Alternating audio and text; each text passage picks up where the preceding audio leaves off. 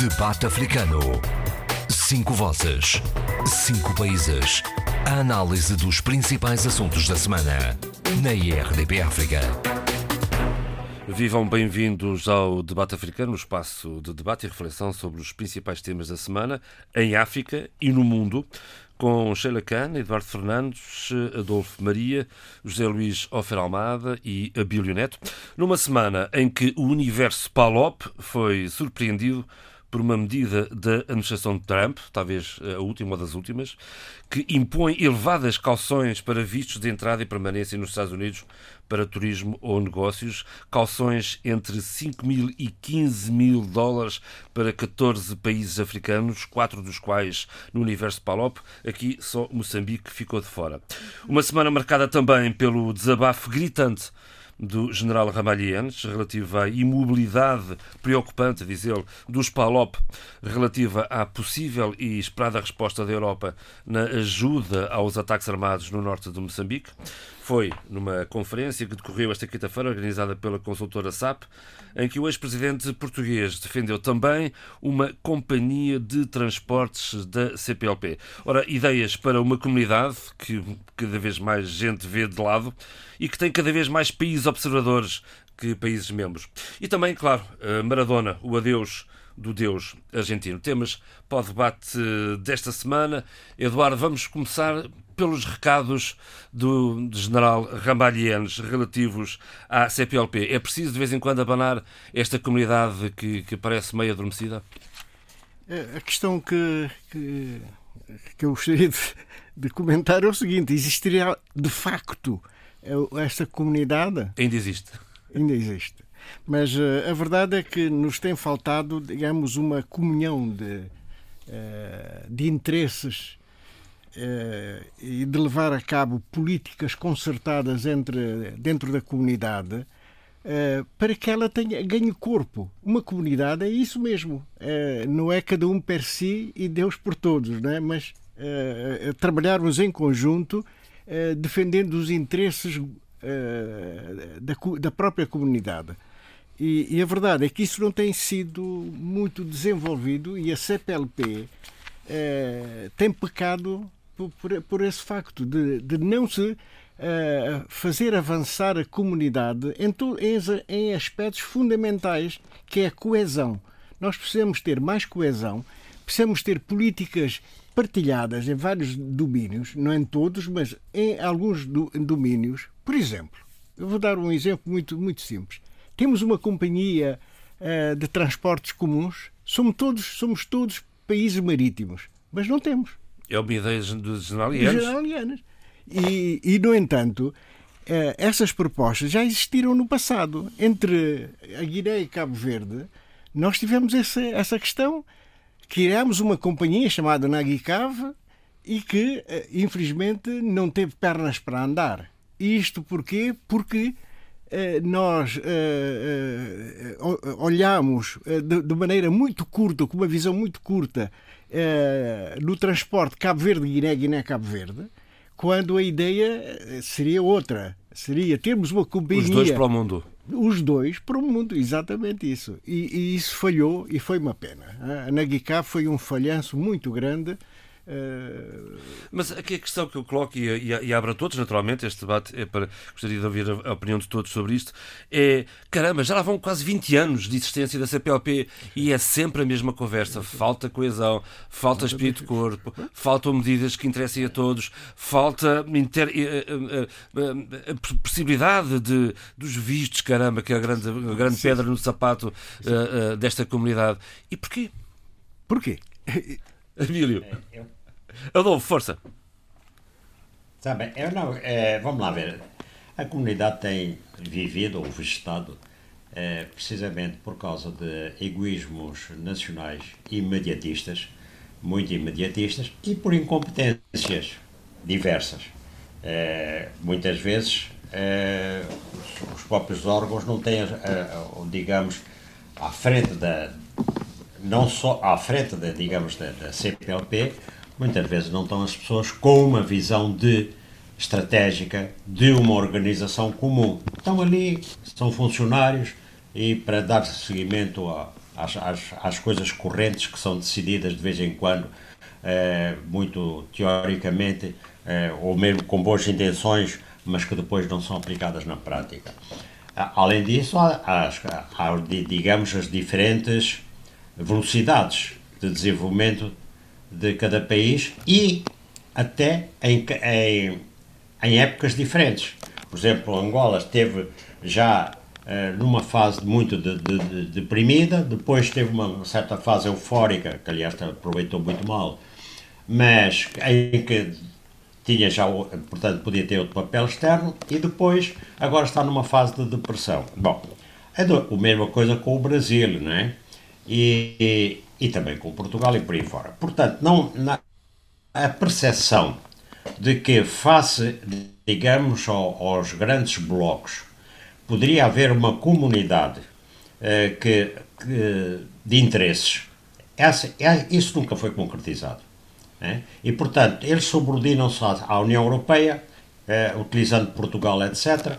Ou, ou então o Brasil procura o, o subordinar eh, eh, submeter ao mercado sul, ou pelo menos a influência do, do mercado eh, sul-americano. Porquê? Porque realmente cada um deles procura crescer eh, aproveitando-se da CPLP.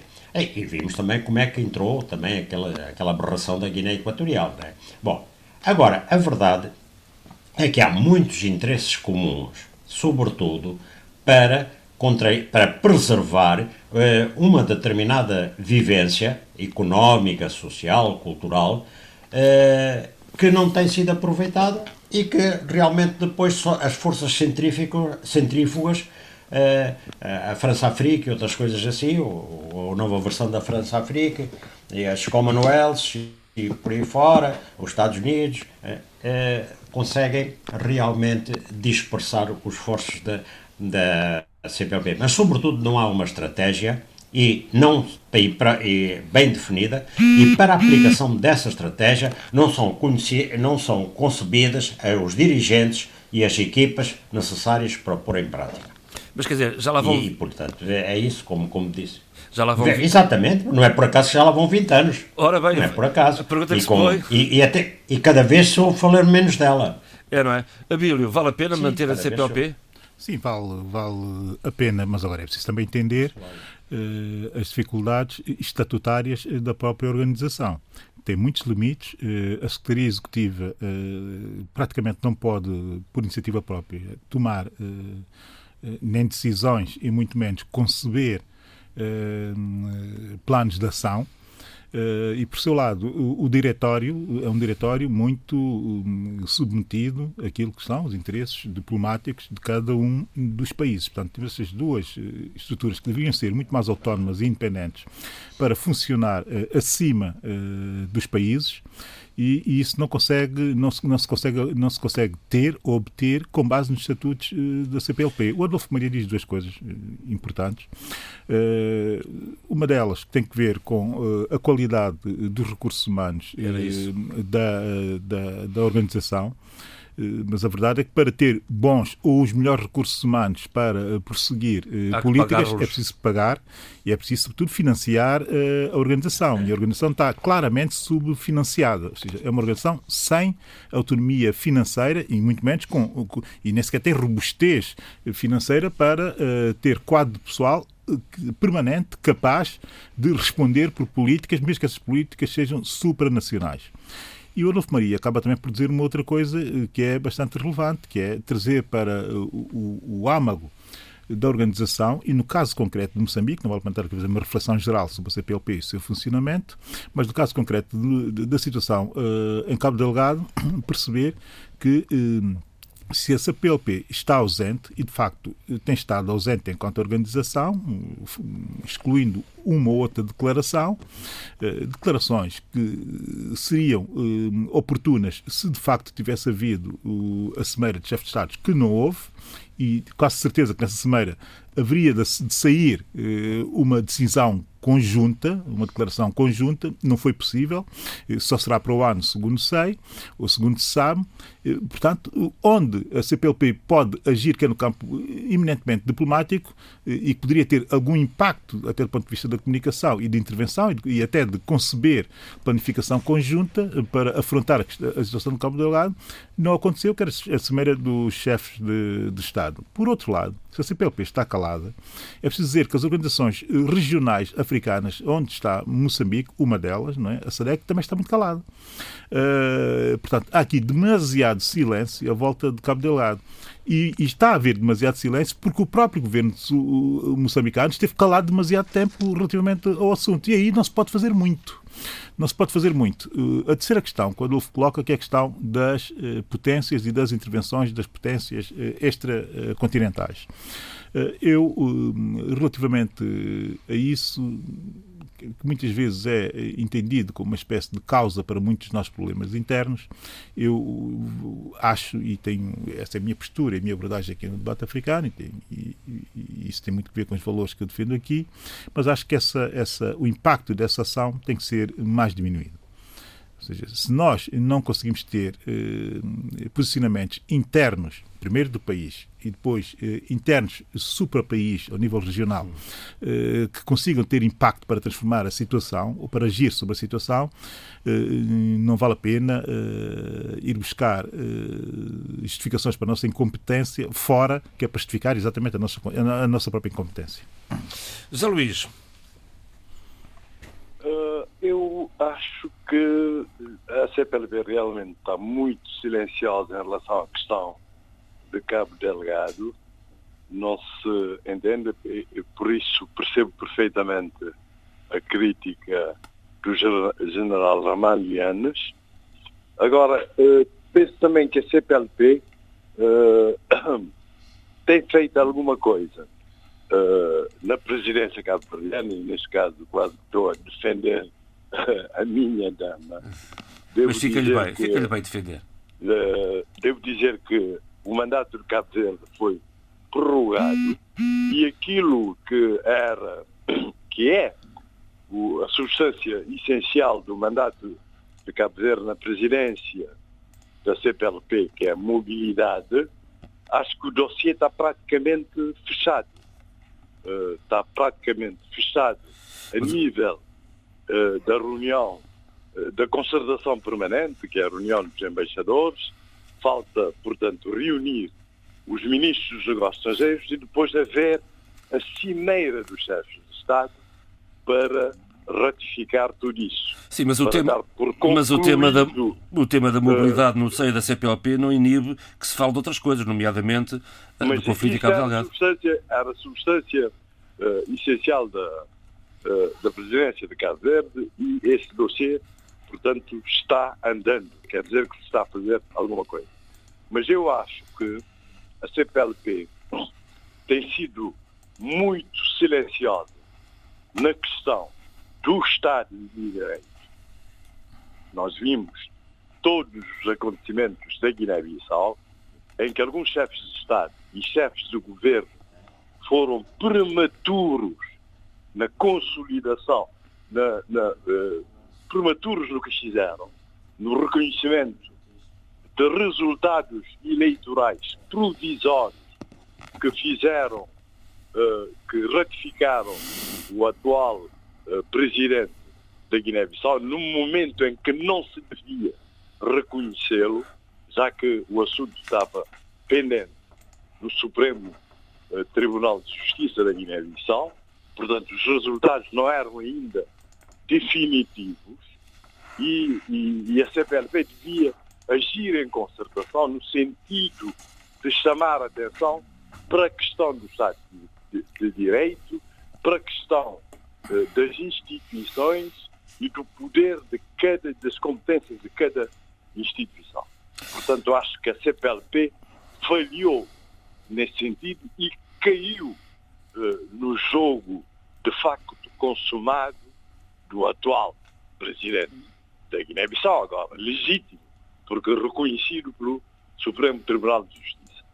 Da mesma forma, essa questão de segurança que é uma questão candente, que é uma ameaça, ameaça atroz. Estamos a, estamos a falar de terrorismo e estamos a, fal a falar de duas organizações uh, terroristas transnacionais extremamente perigosas e, e, o Estado Islâmico é ainda mais perigoso uh, que a Al-Qaeda parece neste momento, porque é muito mais ativo no Sahel e no leste da África.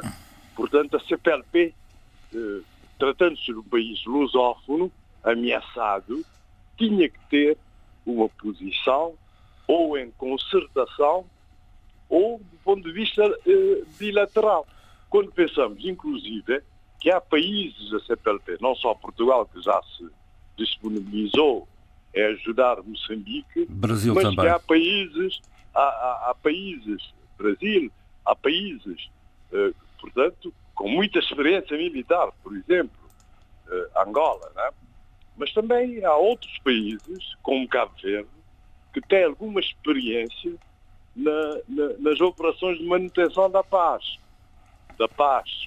Já participou em várias missões internacionais, portanto, não se compreende de facto esse silêncio. Portanto, eu sublinharia, para terminar, essas duas questões. A questão do Estado de Direitos, eh, que, que, que, que que constitui um dos sustentáculos estatutários da CPLP, e a questão da segurança. Mas quanto à questão da, da, da, da mobilidade, acho que se está caminhando bem, tanto mais que há situações escandalosas. A ver, vamos. Como Ainda... esse tal de centro Comum de Vistos, ainda há 15 dias é falámos sobre isso, Verde, ainda há não é? 15 dias falámos sobre isso, mas o Centro Comum de Vistos é uma instituição da União Europeia, que no, eh, no caso concreto de Cabo Verde é gerido por, eh, por Portugal como Estado-membro, mas é, a, a, digamos, à parte da CPLP. Agora, Cabo Verde tem, embora Cabo Verde, embora Cabo Verde tenha uma relação direta com a União Europeia relativamente à mobilidade de cidadãos cabo-verdianos e da Europa. Uh, Sheila Igual Khan, relativamente a estas propostas de Ramalhianes para a CPLP, um safanão numa, numa comunidade, uma instituição que, apesar de ter 20 anos, já parece ter eh, 200, 20, 40, já parece eh, acusar o peso dos anos? Sheila não, não, não ouviu. Eduardo. Estou? Ah, sim senhor, Sheila. Ok, estou Estava eu- aqui. Sim, Eu ouvi tudo. Muito bem, força. Eh, eu estava há pouco a ouvir o Adolfo e também depois ouvi o, o Abílio e antes disso o, o Eduardo. Mas o Adolfo falou aqui de uma palavrinha que me parece. Essa palavrinha que é muito preocupante. É o desencontro. Eh, eu nunca fui simpatizante da CPLP. Eu acho que há aqui uma. hum, A única coisa que, se- que, que, que, que cola estes países, mas isto é a minha perspectiva, pode ser, está aberta para qualquer tipo de crítica, e ainda bem, eh, é que eh, há aqui um- uma cola que é a língua portuguesa. Mas o Adolfo falou uma coisa muito interessante, que é o desencontro.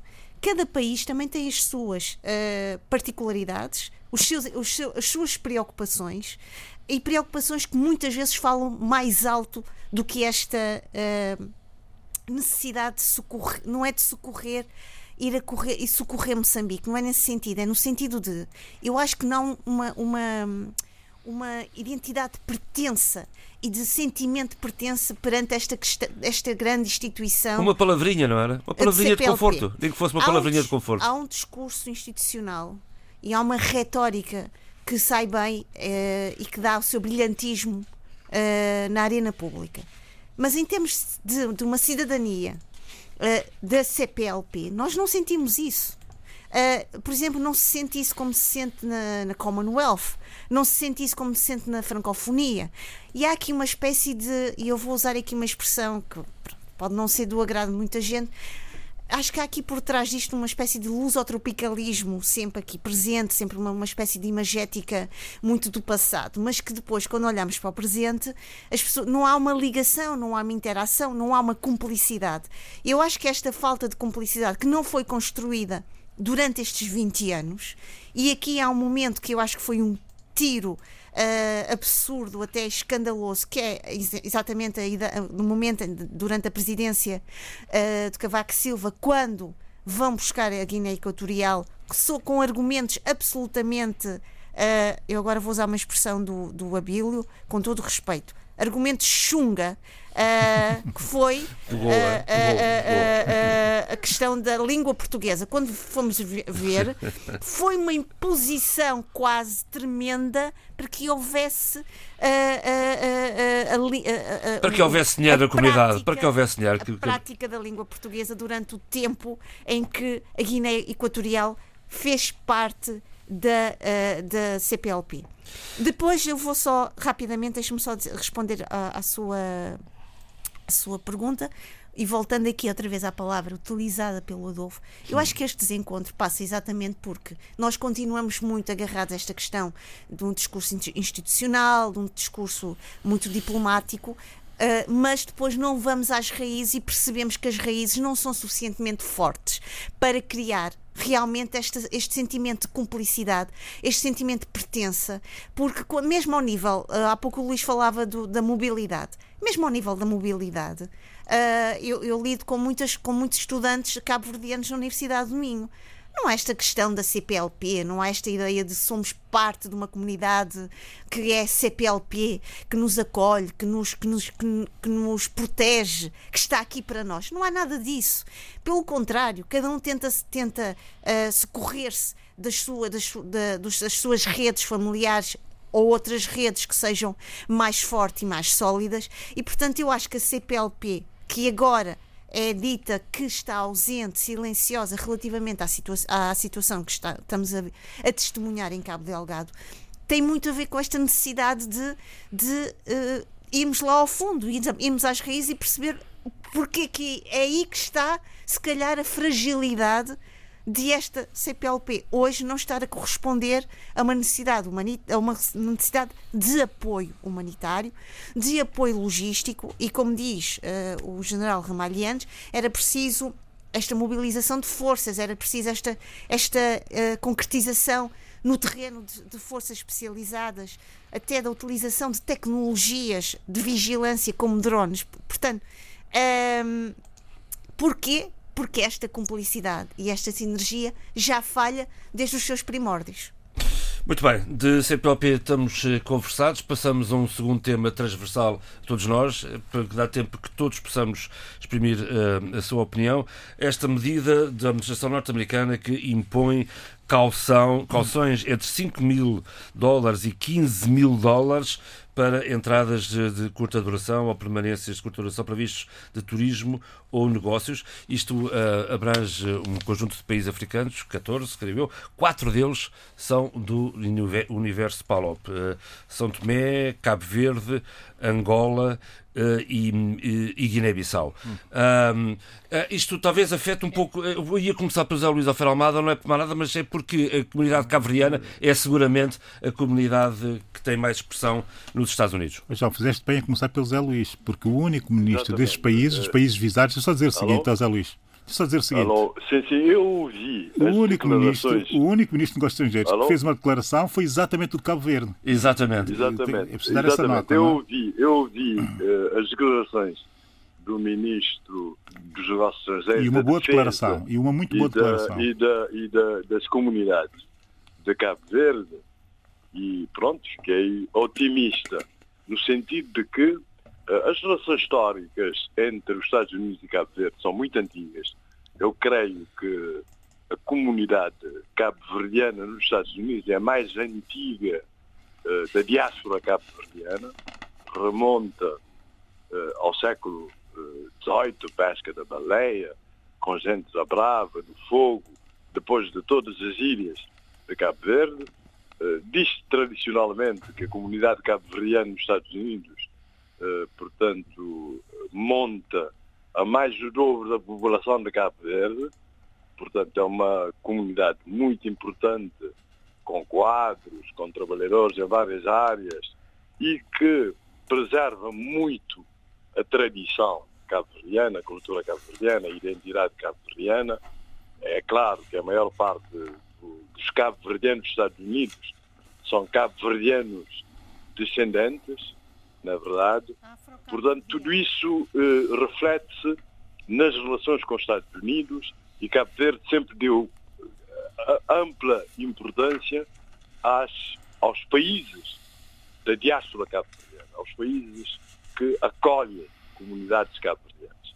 E nesse aspecto as relações são ótimas, são antigas e são tradicionalmente muito boas e que, infelizmente, para mim, para mim, na minha opinião, culminou na assinatura do, na ratificação do acordo SOFA, não do acordo em si, mas de algumas cláusulas do acordo que eu me exprimi contra, como sabem, na, na verdade. Portanto, as relações são boas, mesmo com a administração Trump. Uh, Cabo Verde teve um último embaixador que foi primeiro-ministro de Cabo Verde, portanto, isto também reflete a importância que Cabo Verde atribui às relações com os Estados Unidos.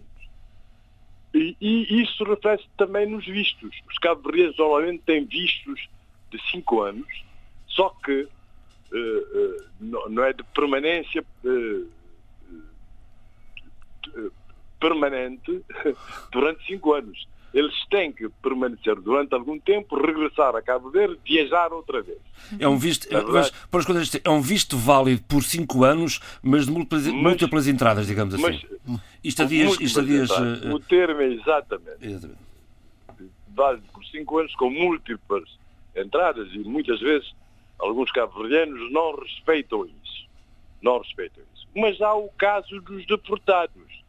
Como se sabe, como há muita muitos cabo-verdianos descendentes que cresceram nos Estados Unidos, que nasceram e cresceram nos Estados Unidos, mas muitas vezes não têm, uh, ou foram crianças e não têm nacionalidade uh, americana, e, portanto, são deportados quando cometem crimes. Eu creio que Cabo Verde encontra-se nessa lista sujeita, portanto, uh, a esses montantes financeiros, uh, precisamente por causa dos deportados. E creio que o, o nosso Ministro dos Estrangeiros, uh, Luís Filipe Tavares, não falou dessa questão, porque acho que é nesse âmbito que Cabo Verde está abrangido. Quer dizer, pode ser que um deportado, do, após algum tempo tenha direito a entrar nos Estados Unidos, eu uh, reconheço que não, não estou muito bem por dentro dessa legislação, pode ser que tenham direito a, a entrar nos Estados Unidos, mas sujeitando-se ao pagamento desses montantes. Parece-me que só assim se explica que Cabo Verde se encontre inserido eh, nessa lista, ao contrário do que disse o ministro, que disse que Cabo Verde não, não, não, não, não estaria abrangido, não, não teria problemas com isso. Ora, muito bem, estamos a falar dos visa bonds, ou seja, calção de visto. É obrigatório o pagamento de uma calção de 5 mil, 10 mil ou 15 mil dólares para garantir, eh, para, para ter, obter visto de entrada. O objetivo é garantir que o estrangeiro não permaneça nos Estados Unidos após o final do período autorizado. Ora, esta regra entrou em vigor na segunda-feira e vai vigorar entre 24 de dezembro e 24 de junho do universo Palop, só Moçambique ficou de fora. Abílio. Justifica-se esta, esta, esta determinação? Bem, isso são regras eh, dos Estados Unidos da América.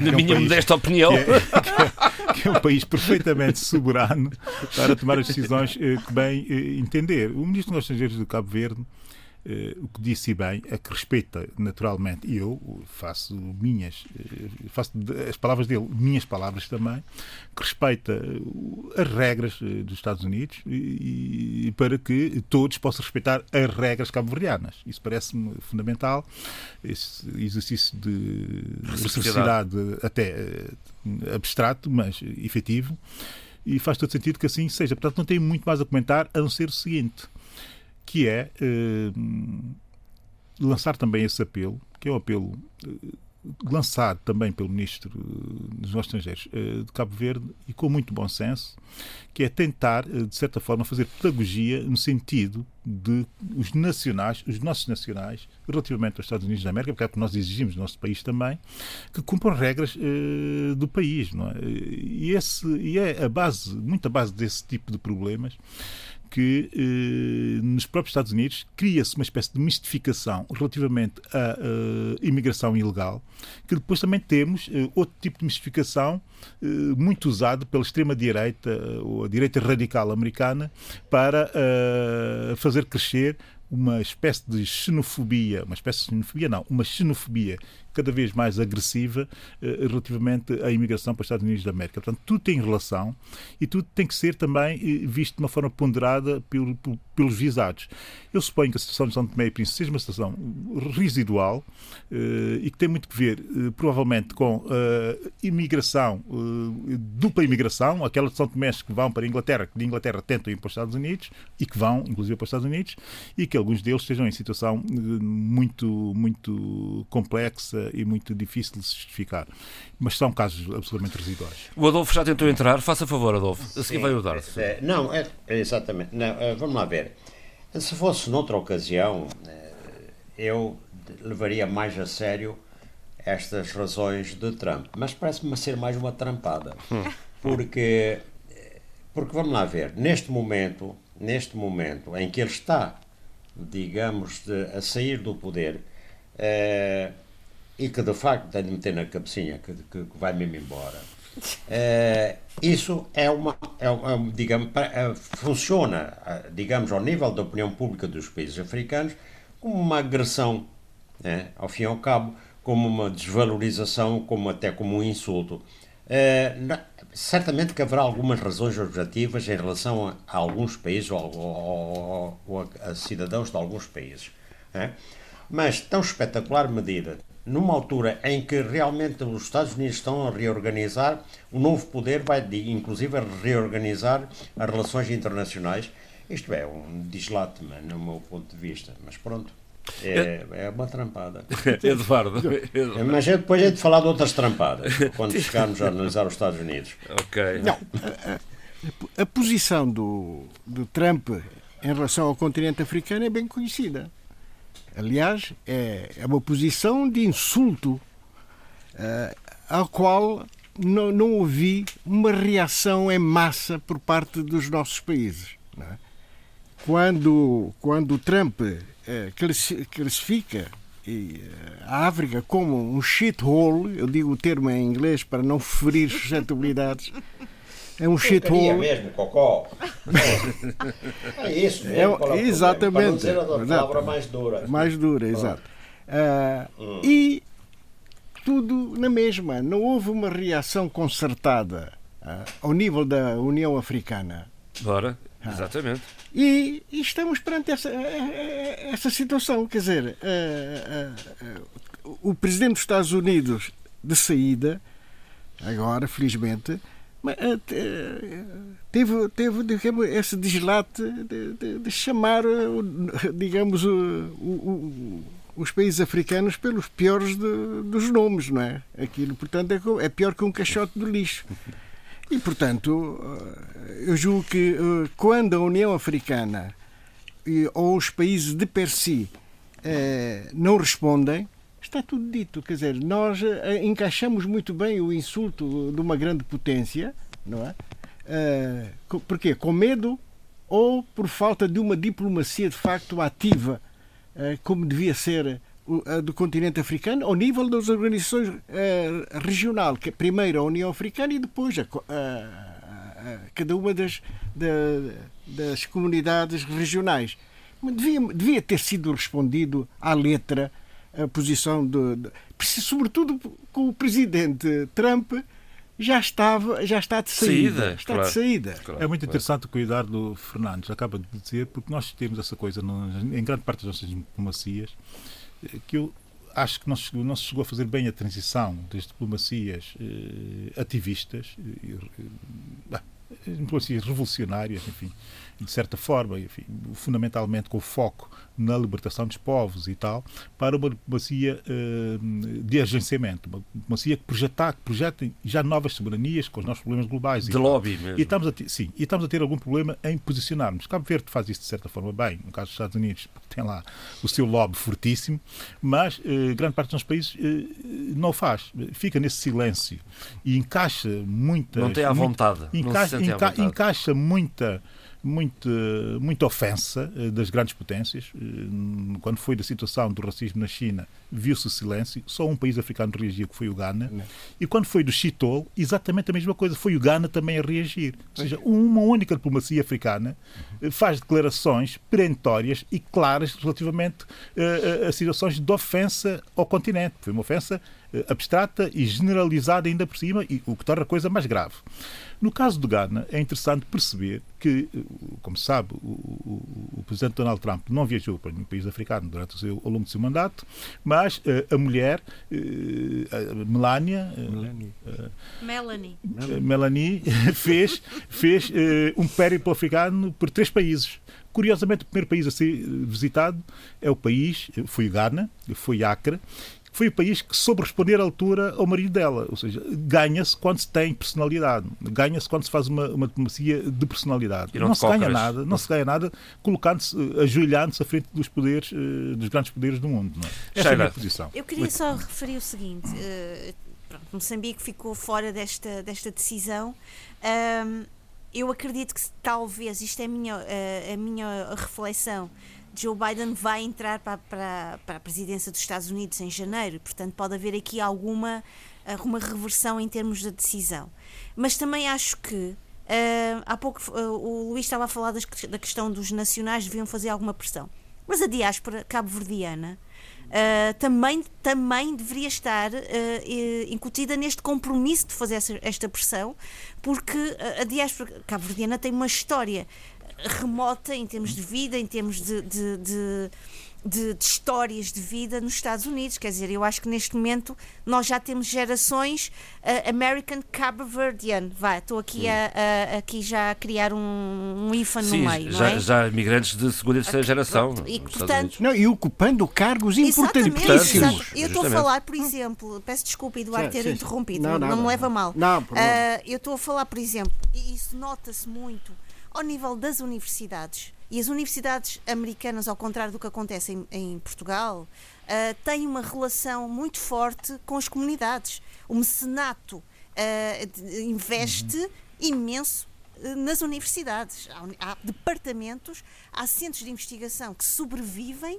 porque há um mecenato férreo dedicado a, a, a, a financiar universidades, grupos de investigação. E, portanto, há, há aqui, por exemplo, estou a falar, a Universidade de Brown tem um, um, um, a diáspora portuguesa na Universidade de Brown tem um papel importantíssimo. As pessoas uh, lidam com a sua, com a sua vivência norte-americana, mas sempre no sentido desta pertença a uma espécie de Portugalidade. E, portanto, eu acho que aqui a diáspora cabo-verdiana, e, e o Eduardo disse isto bem, assumindo já um papel uh, político, social, cívico na paisagem norte-americana, tem aqui também uma voz a dizer sobre isto. Continuo a achar, e vou pensar de uma maneira otimista, que esta situação irá uh, sofrer uma, uma reversão, uma alteração com esta nova presidência de Joe Biden, não nos esquecendo que este novo corpo que vai acompanhar a presidência de Joe Biden é um corpo bastante interessante, uhum. multicultural, com sensibilidades extremamente interessantes também para nós, não é? Uh, vemos ali pessoas que nunca estariam, nunca assumiram cargos uh, uh, que estão a assumir agora num Trump nem num Barack Obama. É preciso também dizer isto. Sara, este, este era um, um, outro tema também para o debate de hoje. estamos aqui a ouvir o alô do Luís, não sei se ele quer podemos, podemos, podemos entrar justamente na, no que esperar da nova administração norte-americana. Cumprimos já cumprimos 40 minutos de debate temos, eh, temos pouco mais de uma hora pela frente, por isso apelo à vossa, enfim, à vossa economia, economia para dar para todos, que isto é a ideia é todos falarem e muito, só que em, em, em espaço reduzido. Uh, que esperar desta nova administração americana? Zé Luís, está lá ao fundo com o alô, diga-me lá, por favor, então. Estou a ouvir em baixo. Concordo perfeitamente Agora está bom. o que disse a Sheila, no sentido de a diáspora cabo-verdiana nos Estados Unidos, também pressionar no sentido dessa, dessa lei uh, da administração Trump em transição uh, ser revogado com a nova administração de Joe Biden. De facto, uh, a diáspora cabo-verdiana tem elementos importantíssimos nas universidades e no poder municipal, estadual, etc. Portanto, tem força suficiente para, uh, para pressionar. E há, de facto, muitos universitários cabo-verdianos que também se dedicam à questão das minorias e das relações com, com, com o país de origem, com a língua inglesa, com, com o crioulo, etc. E lembro nesse aspecto que os Estados Unidos foi o país pioneiro, pioneiro no ensino bilingue crioulo e inglês. Muito bem, Zé Luís, estamos agora. Sequer, o tema agora era mais a perspectiva, que, a perspectiva da nova administração uh, norte-americana. Antes de mais, queria fazer uma coisa que Isto para dar para todos, tomada, é? pode ser tomada como blasfémia. Como sabem, eu sou a favor do contencioso eleitoral. Eu sou profundamente a favor do contencioso eleitoral. Quando falaste da Acho falaste sobre isso. Há, quando há contencioso eleitoral, as coisas ficam mais clarificadas.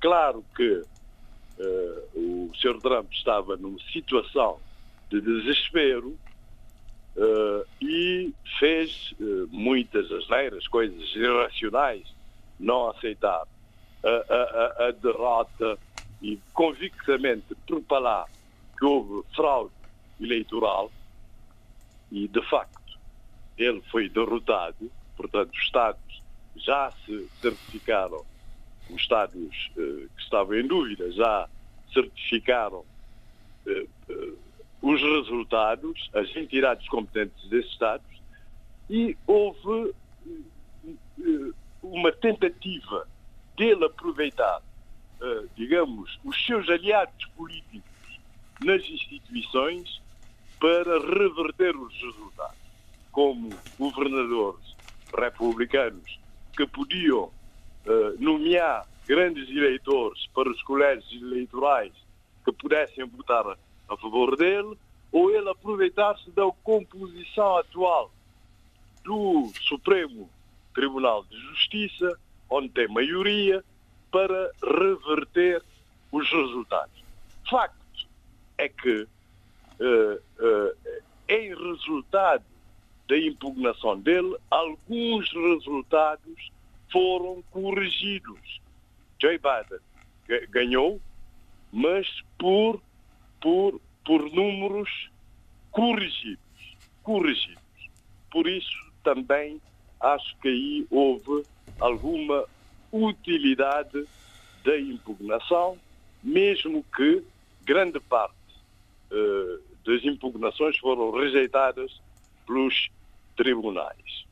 Portanto, era isso que eu Esperar queria desta nova administração sobre sobre sobre uh, sobre o valor do, dos contenciosos eleitorais. Que esperar sobre a nova administração? Dois minutos, Zé Luís. Não, a nova administração é uma, vai ser uma administração completamente diferente.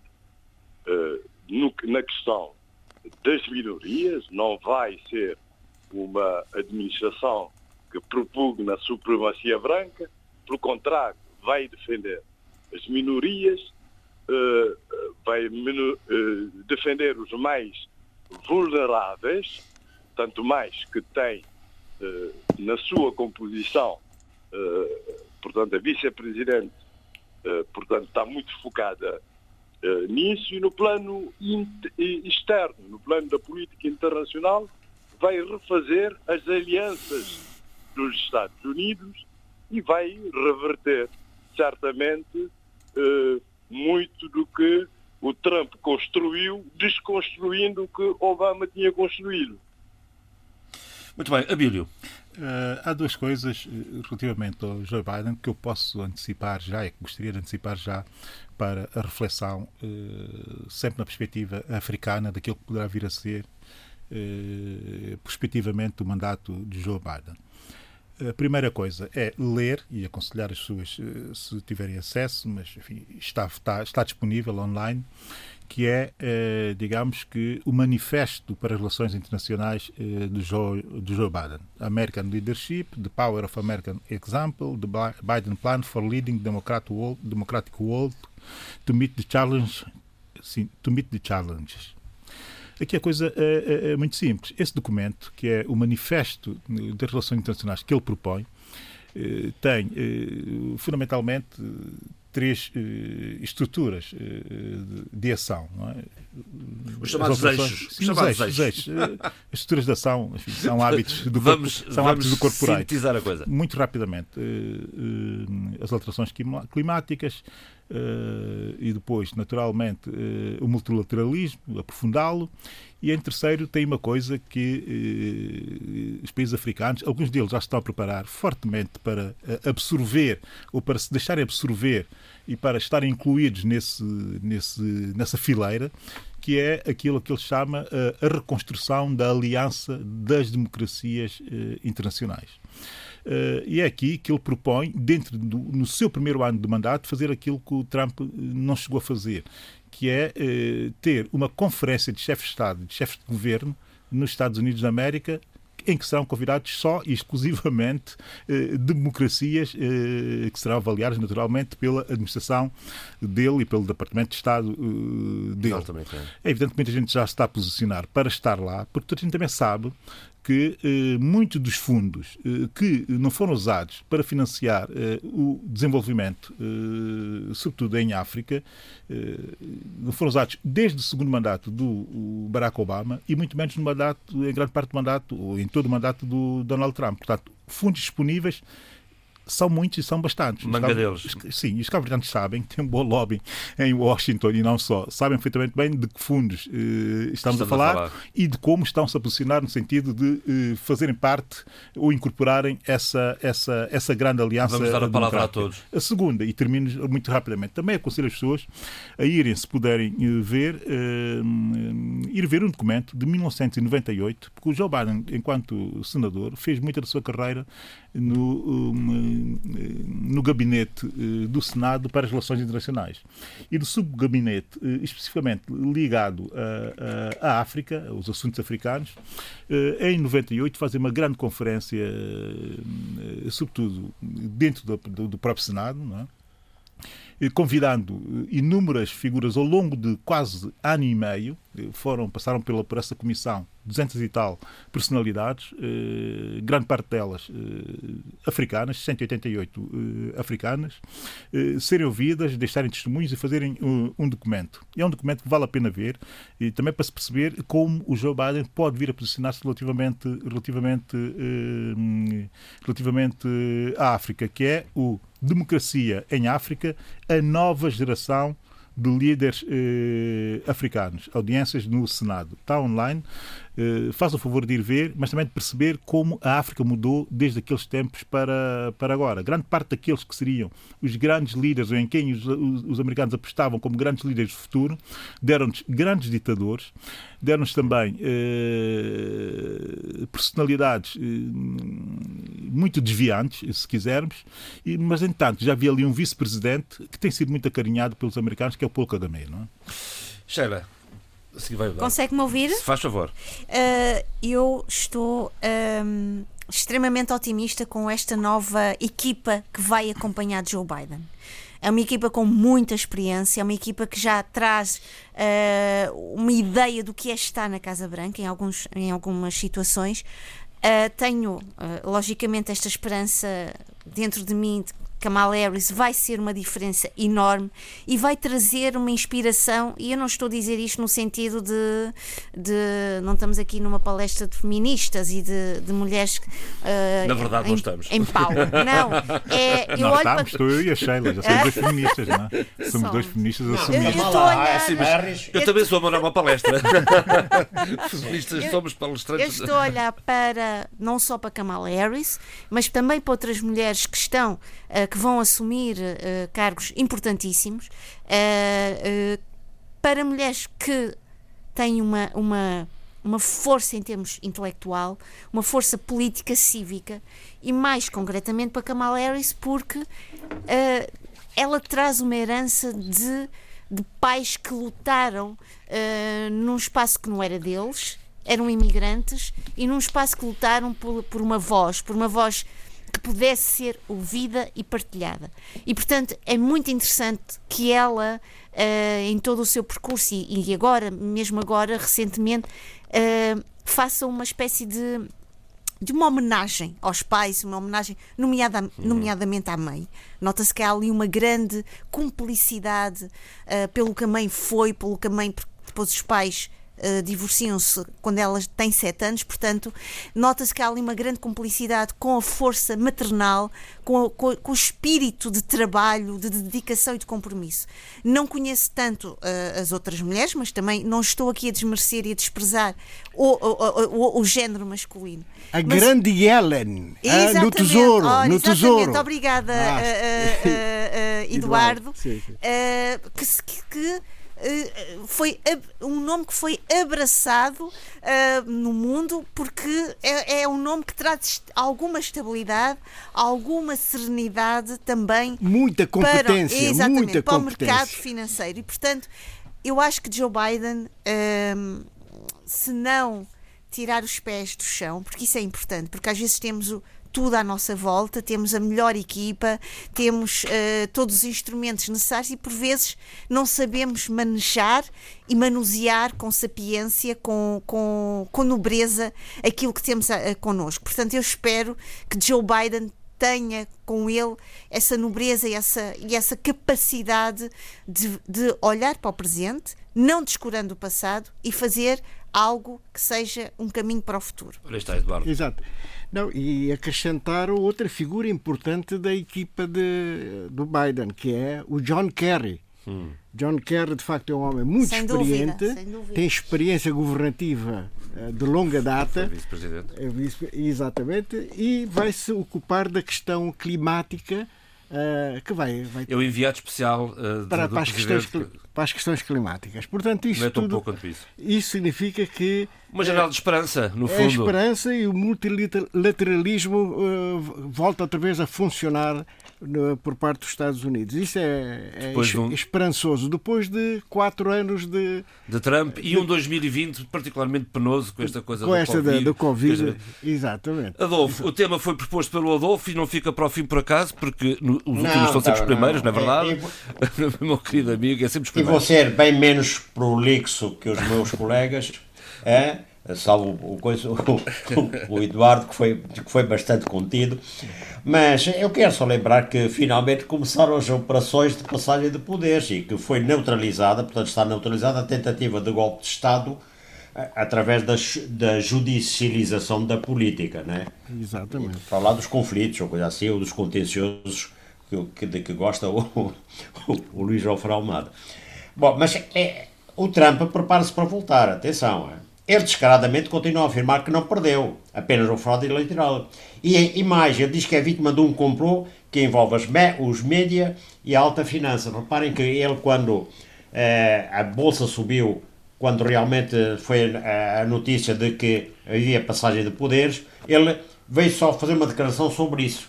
Quer dizer, vejam, vejam como estes estão com, com, com o Biden. Bom, não, não disse assim claramente, mas foi. Deu entender, nem, nem perguntas nem nada, não vale a pena. Bom, e, e ele vai, é, e o Trump tem base popular para daqui a quatro anos voltar ao poder. É, tudo Vamos vai depender de como a nova, é, tudo vai depender como a nova administração americana eh, resolverá os problemas. E neste momento em que o Biden começou a formar a sua equipa, há já bons sinais de que vai formar uma sólida equipa, não é? É, e, e, a gente vê já também, já os meus colegas até deram nós muito interessantes, e no, no, plano internacional os Estados Unidos vão, vão voltar ao concerto das nações, isso é evidente. Muito bem, daqui para a frente temos 45 minutos de debate, o tempo passa, meus queridos. Uh, Adolfo, vamos, vamos começar a, a varrer os nossos países, vou começar pelo Adolfo e pela... Varrer, varrer os temas que marcaram a ah. semana ah. nos nossos países, sim, porque o Adolfo é mais aspirador, não é? Tanto quanto sei, a vassoura já ficou de parte. Uh, mas uh, eu, não, eu, não, eu, vassoura diria... de Matema, vassoura de Matema.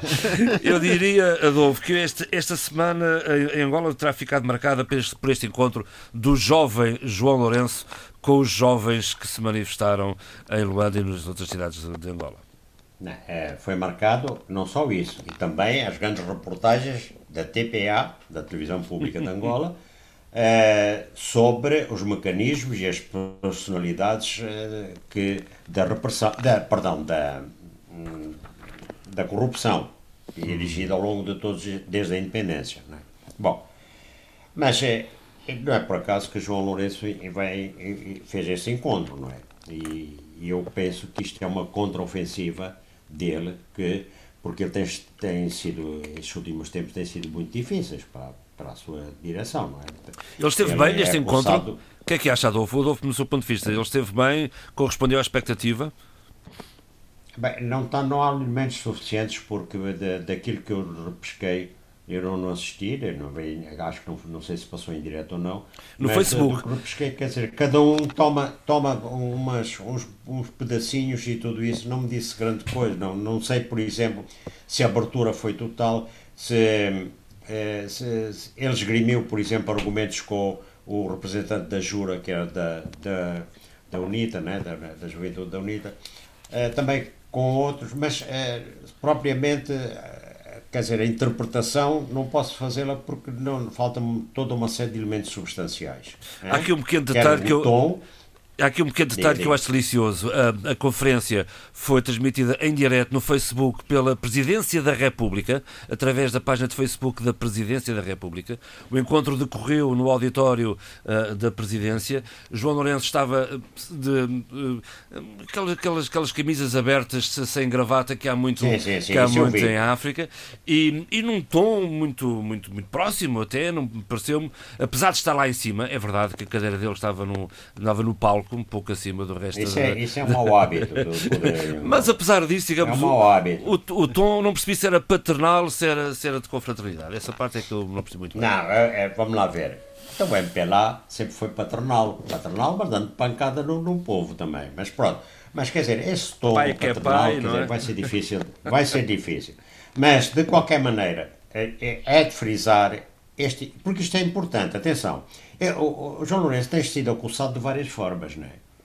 Olha, pelas resistências que encontra dentro do seu próprio partido, pelas contestações dos ativistas que promovem manifestações eh, contra a governação e, e, fazem exigências, não é?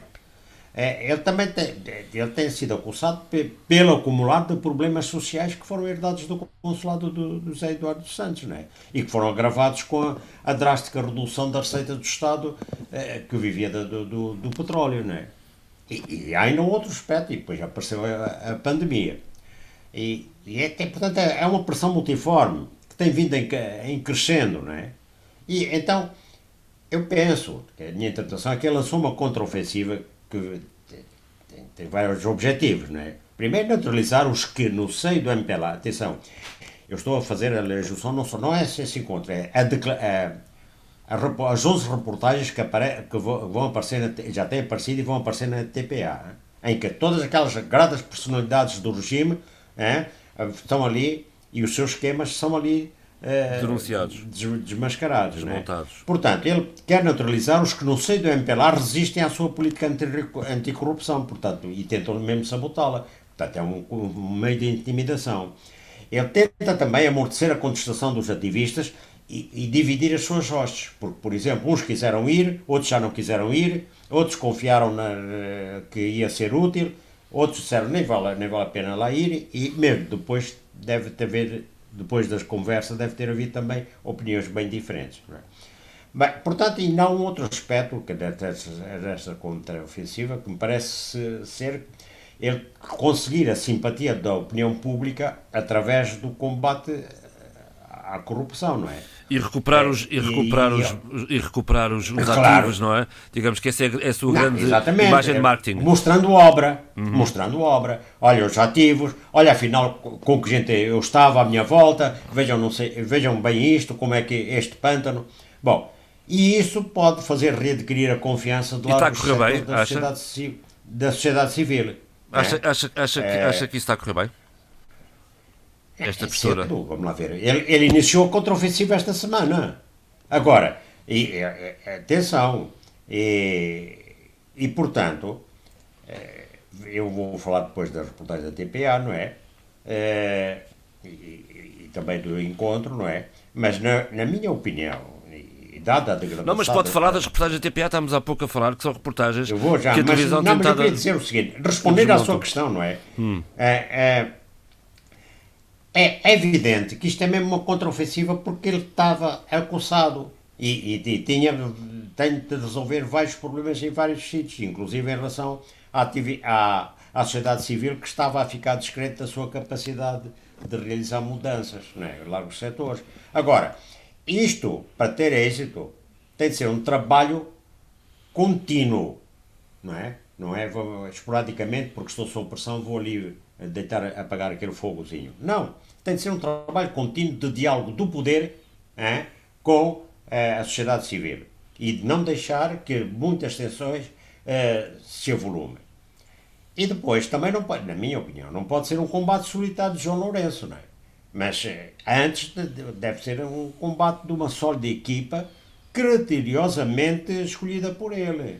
É? mas criteriosamente. Não. É? Mas para quê? Para fazer esse trabalho precisamente de diálogo e ao mesmo tempo receber opiniões e, e estabelecer a, a, as pontes com a sociedade civil e ter, auscultar os, os seus anseios e os, os, seus problemas. E eh, vamos lá ver, este combate de, de credibilização da sua política e de retoma da confiança das populações implica obrigatoriamente também né, a definição de uma bem definida estratégia económica e social com metas execuíveis. Né? Não é coisas avulso ou anunciadas assim. Não, um, um, uma estratégia toda coerente que as pessoas sintam capaz de ser realizada né, em várias etapas e, portanto, com metas execuíveis e, e uma mobilização de gente capaz de implementar essa estratégia e de realizar.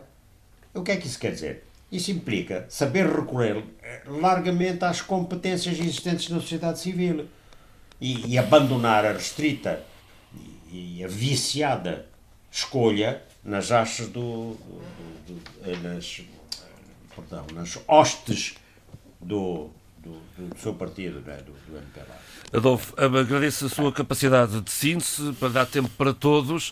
Uh, vou passar ao Eduardo um, para ter aqui uma série de temas propostos. Não vamos creio que não vamos conseguir falar de todos eles, mas eu uh, uh, sugiro que, que, avance para onde lhe der, onde estiver mais à vontade. Comecemos com a questão de, do novo aeroporto uh, internacional de Bissau. Uh, é, é, evidente que o, o, atual aeroporto Osvaldo Vieira se encontra cada vez mais dentro da, da, da, da parte urbana da capital, pondo eh, em, em, causa a questão da segurança aérea. Uh, o, o, a pista do aeroporto, a, a, pista mais importante e única do aeroporto de Bissau, uh, começa em cima de, uma, de, de, de, de habitações uh, e acaba em cima de habitações. Portanto, há aí um risco bastante grande e, e, e, também a sua capacidade uh, do atual aeroporto é, é diminuto para as perspectivas que existem do aumento do tráfego aéreo. Por isso, o governo da Guiné-Bissau em parceria com os Emirados Árabes Unidos uh, e sob com financiamento também dos Emirados, uh, vai construir um novo aeroporto na zona de Nhacra, que fica a cerca de 32, 34 quilómetros de, de Bissau. E eu aqui, modestamente, sugiro o seguinte: podemos dividir esta distância uma, para menos de metade. Basta uma ponte sobre o canal do Impernal e, portanto, chega-se rapidamente. É uma ponte que já estava prevista desde o tempo colonial. Foi iniciado, mas, no entanto, deu-se a independência e parou. Portanto, vale a pena reduzir para menos 50% a distância para o, para o novo aeroporto. Uh, o valor é, é, é significativo. Tem, o custo, uh, embora haja um financiamento a, a longo prazo, a verdade é que 588 milhões mais as outras obras devem ir para, para cerca de 600 milhões de, eh, de, de euros é algo muito significativo para a economia guineense. Numa altura, numa altura em que há perdas eh, enormes. Daí a pergunta: justifica-se agora um, entrar numa, numa tarefa destas? Sim, felizmente não é para já, é para o segundo semestre, o início das obras e até terminar. Levará cerca de Muito galo cantará. Muito galo cantará, isso é verdade. e, portanto, a, a, a perspectiva de, deste novo aeroporto é para fazer face a um tráfego futuro que nós não sabemos qual é. E quando vai e quando regressará? E quando regressará, é exatamente. Se eventualmente volta, e, e como e como voltar, como voltará depois da pandemia. Não sabemos como é que, como é, qual é o impacto que vai ter esta, este Covid. Essa dúvida é universal. É sim, é universal e ninguém tem resposta. Ninguém é. tem resposta para, para, para isso. Mas, de qualquer maneira, o novo aeroporto significa o aumento do tráfego aéreo. Não se faz um aeroporto de 600 milhões de euros para receber dois voos por dia. Nem, nem pensar nisso. Portanto, é, é, tem que haver uma perspectiva. Mas, oh Eduardo, de... já ali ao lado de Dakar já se faz de hub na costa ocidental. Quer sim, dizer, sim. agora um aeroporto dessa dimensão iria tirar tráfego a Dakar a espaço, ali em, em 900 km de distância, a linha reta para sim. dois grandes aeroportos. Sim, sim, sim. Isso, é, é, isso é, outra, é outra questão. É outra questão. Ou, então, cada um de nós, cada um dos nossos países quer ter, de facto, o seu próprio aeroporto, de fazer constituir o seu próprio hub, o que não é fácil. Não é fácil, porque para que constituir um hub é preciso ter tráfego. Sem tráfego não, não se constitui hub nenhum. E o Senegal teve muito trabalho para, para recuperar o hub que estava na Costa de Marfim em baixo. Exatamente. é? um sim, trabalho largo. Sim, sim. Agora não vou abrir mão de considerar absoluta. E tem o aeroporto novo também. Não, e, sabe, e também a posição geográfica de Dakar é, tem, tem, tem vantagens sobre, por exemplo, sobre Abidjan a distância entre Dakar e a costa brasileira é, é, é, mais, é mais curta. É mais curto. Então, mas, lá está, mas aí onde é que entra o aeroporto de Bissau? Quer dizer, nesta competição? Não, não. É, é, um aeroporto desta dimensão, com desta, desta dimensão. dimensão. Sim, sim. Causa... É uma decisão tomada. Foi objeto de estudos de rentabilidade? Eu ouço falar ah, muito no é. estudo, no estudo ambiental, do impacto ambiental. Muito bem, eu acho bem que se faça esse, esse, esse estudo. Mas e, e, a, e, a, e a questão económica? Será rentável termos um aeroporto deste? Bom, isto fica no ar, não posso dar resposta neste momento, mas pelo tráfego tradicional, não. Não é viável este aeroporto. Pelo uhum. tráfego. Agora, o que é que está por trás? O turismo vai, vai aumentar significativamente? Os bijagós finalmente vão ser verdadeiramente um centro de turismo porque tem todo o potencial para Com isso. Certeza. Não, isso não há dúvida nenhuma. Mas não nos esqueçamos que há limitações porque somos uma reserva da biosfera. Mas o potencial está lá há dezenas de anos e, e, e até agora não tem sido nunca. possível Feliz, Felizmente, eu continuo a dizer, há empresas que estão a fazer a publicidade sem, sem, sem receberem nada por isso. Não é? Uh, neste momento, os bijagós são muito conhecidas internacionalmente graças a uns cruzeiros que se fazem uh, sem impacto, sem grandes e impactos. Que sempre se fizeram nunca deixaram de se fazer Isso. e que saem ali da cara. E, são, e agora, mas agora, a partir mesmo dentro da Guiné, já existe, portanto, chegam os turistas via aérea e, e entram no barco da África Princesa e fazem um cruzeiro dentro do. Eu ainda fiz no África Queen há 20 anos atrás. Sim, sim. Eu lembro de, o barquinho branquinho, não era? É verdade, é verdade. Uma longa história. Depois, Uma longa... Um dia, um dia depois ponto. Sem dúvida. Um dia depois conto. Portanto, é, é, a questão do, do, do aeroporto, vamos lá ver o que é que, que, é que dará, qual vai ser o fluxo e espero que haja um estudo uh, económico sobre, sobre essa realidade. O impacto ambiental também é importante, mas a isso os ambientalistas certamente estão a acompanhar de perto esta, esta, esta, esta questão. Porque o início da, da construção é já para os, para o segundo semestre. A ver, vamos. A ver, vamos, sim. sim a ver, vamos. Não, mas em princípio.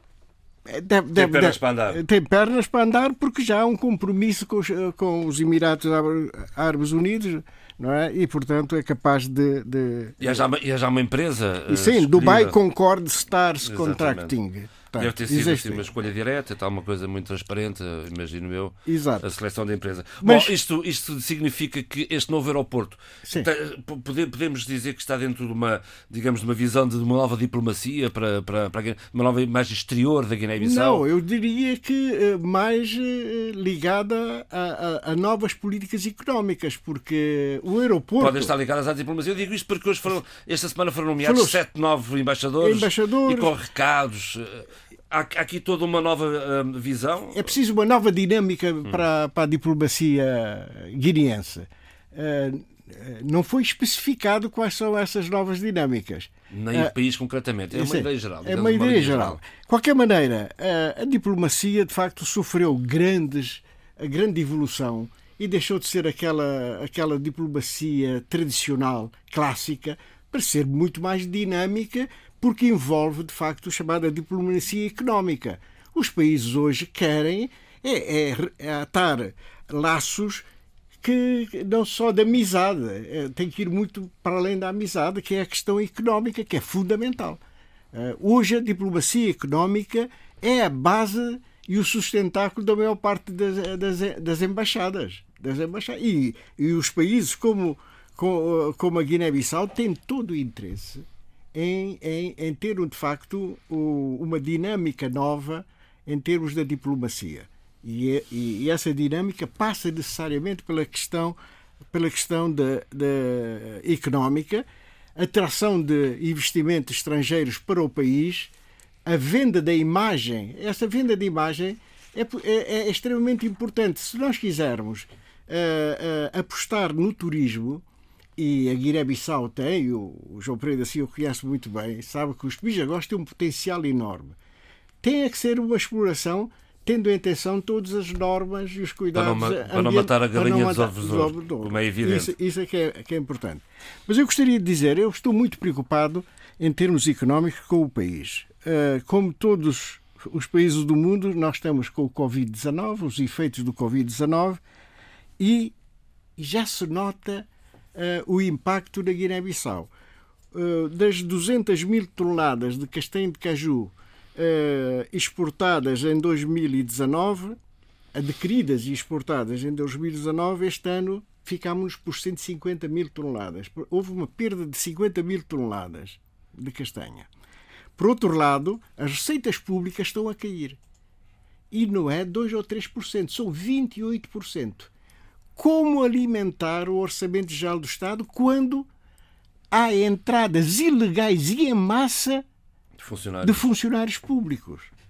Bom, eu não percebo mesmo como é que não se, não se toma medidas mais radicais, porque eh, O Orçamento de Estado já está entregue.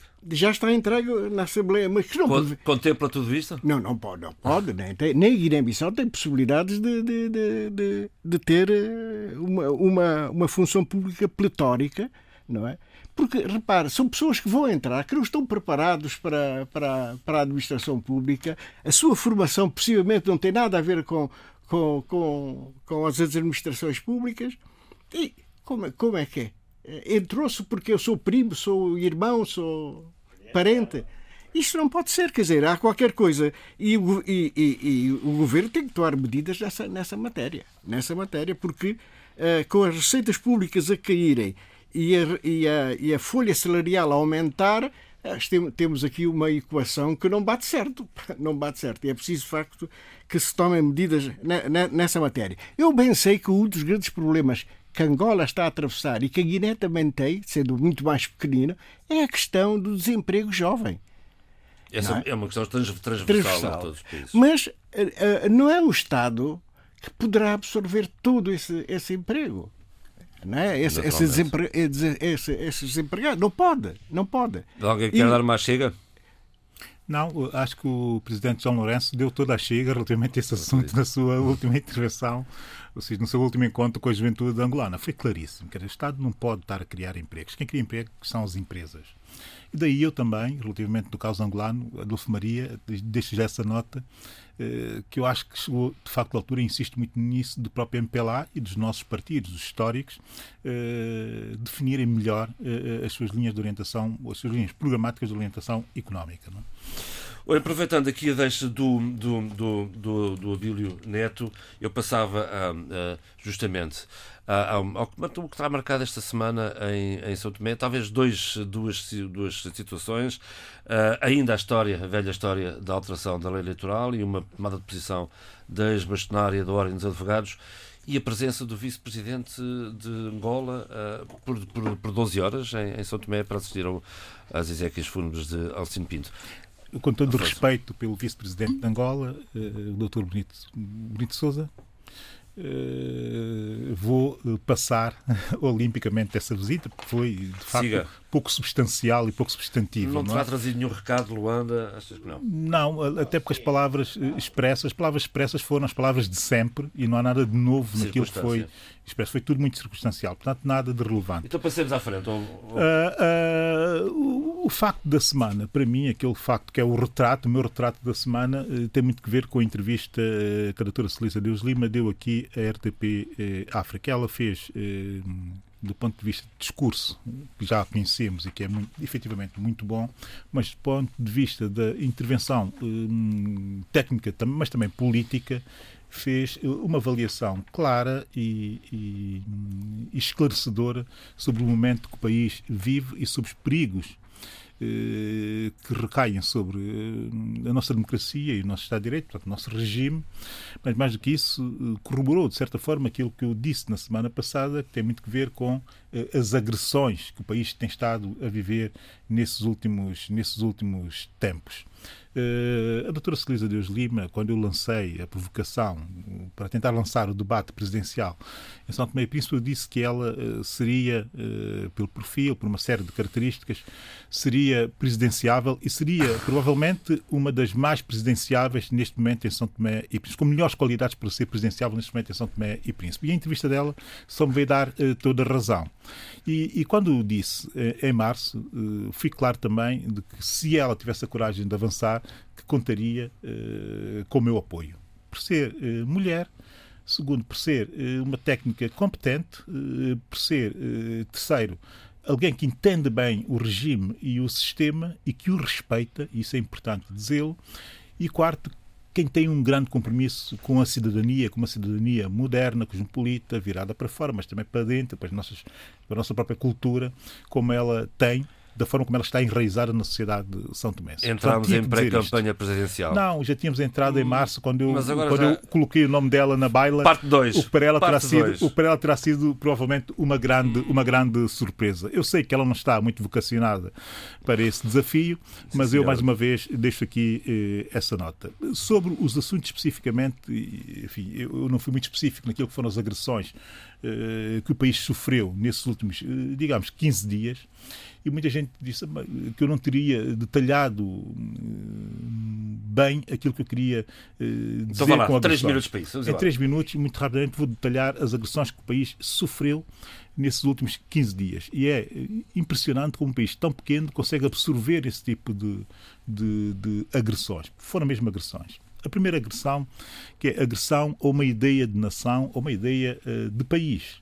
Um país do leve-leve, um país de gente uh, boa, que é colocada em causa por uma notícia que saiu aqui nos meios em, Portugal, eh, que tiveram que ver com umas declarações feitas por um psicopata, exatamente é isso que o homem é, um psicopata são tomense, que eh, abusou eh, sexualmente das suas eh, filhas e que disse e que declarou que isto era uma prática da tradicional em São Tomé e Príncipe. Esse psicopata, esse psicopata que faz essa ofensa uh, ao seu país e faz uma ofensa tremenda à nação, mereceu as respostas adequadas. Umas mais propositadas, ou com melhor propósito, outras com menos propósito. A verdade é que levantou um debate interno, que é um debate que temos que fazer.